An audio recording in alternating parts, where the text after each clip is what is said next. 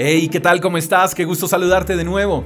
Permíteme compartir un pasaje de la Biblia. Hace unos días leí Apocalipsis capítulo 2 versos 2 al 4 y me pareció bastante interesante sus letras. Yo sé todo lo que haces, he visto tu arduo trabajo y tu paciencia con perseverancia.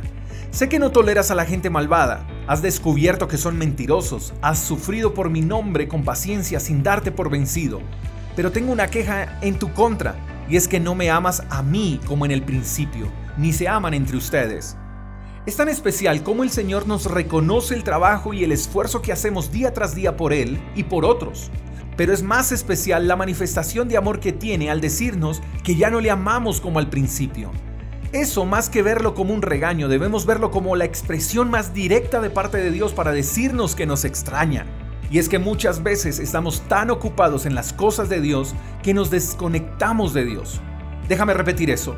Podemos estar haciendo muchas cosas para Dios y aún así estar desconectados de Él. Y lo que Dios está extrañando no es el que hagamos cosas para Él y para el prójimo, no. Él incluso nos está reconociendo ese esfuerzo y ese trabajo. Lo que Él está extrañando es esa relación uno a uno, esa relación personal.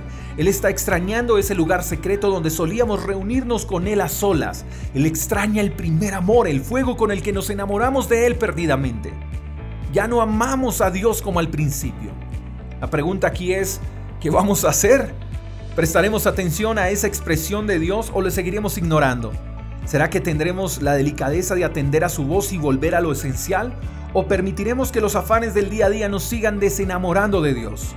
Dios nos está diciendo que nos extraña. Eso debería hacernos estremecer todo nuestro interior.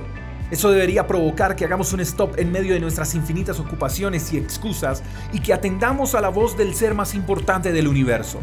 Creo que es tiempo de volver a ese primer amor, a ese tiempo de novios, de conquista, de citas, de romanticismo, de compromiso, porque al final de todo, nuestra relación con Él será lo más hermoso que podamos cultivar. ¿Qué tal si hacemos un stop, respiramos hondo y damos F5 a nuestra vida? Reseteamos nuestras mentes y volvemos a donde todo comenzó. Recordemos que sin Él la vida no tiene sentido. Dios está gritando que nos extraña y tenemos que hacer algo al respecto. Espero que tengas un lindo día, te mando un fuerte abrazo, hasta la próxima, chao chao.